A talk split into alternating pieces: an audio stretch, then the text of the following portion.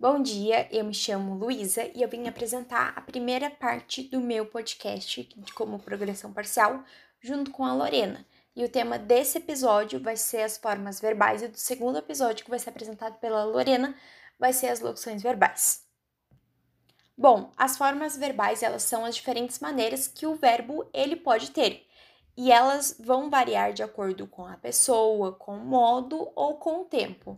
E há várias formas, diversas formas verbais, né? E elas surgem quando os verbos eles são conjugados, ou seja, quando as pessoas com os modos verbais ou quando os tempos eles se modificam. E as pessoas verbais são eu, tu, ele, ela, nós, vós, eles e elas. E agora eu vou citar alguns exemplos onde todos eles vão estar na primeira pessoa do singular no presente do indicativo. Bom, vamos começar pelo verbo amar, que ficaria amo, na primeira pessoa do singular do presente do indicativo. O verbo comer, na primeira pessoa do singular do presente do indicativo, ficaria como. E o verbo partir, na primeira pessoa do singular no presente do indicativo, ficaria parto. Bom, este foi o primeiro episódio do nosso podcast. Espero que todos vocês tenham gostado e espero vocês também no segundo episódio que será apresentado pela Lorena. Até mais! Olá, eu sou Lorena Spesh e vim apresentar a segunda parte do trabalho meu e da Luísa, agora sobre locução verbal. As locuções verbais são uma sequência de dois ou mais verbos que juntos fazem a função morfológica de um só verbo. Elas são formadas por um ou mais verbos auxiliares e apenas um verbo principal.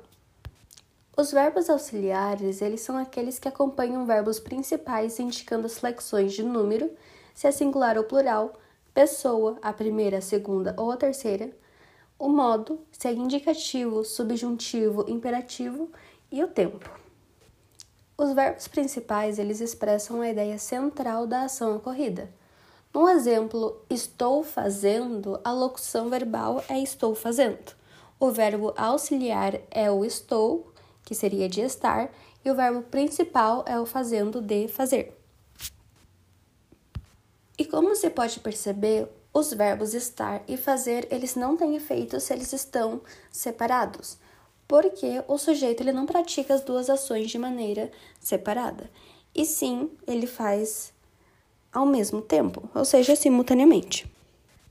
E já que as duas ações ocorrem ao mesmo tempo, é necessário um verbo auxiliar que indica as flexões de pessoa e tempo, e um verbo principal que indica a ideia central da ação praticada em sua forma nominal. E também tem os chamados tempos compostos, que são as locuções verbais formadas pelos verbos ter e haver acrescidas do particípio do verbo principal. E um exemplo seria tipo fulana tinha comentado.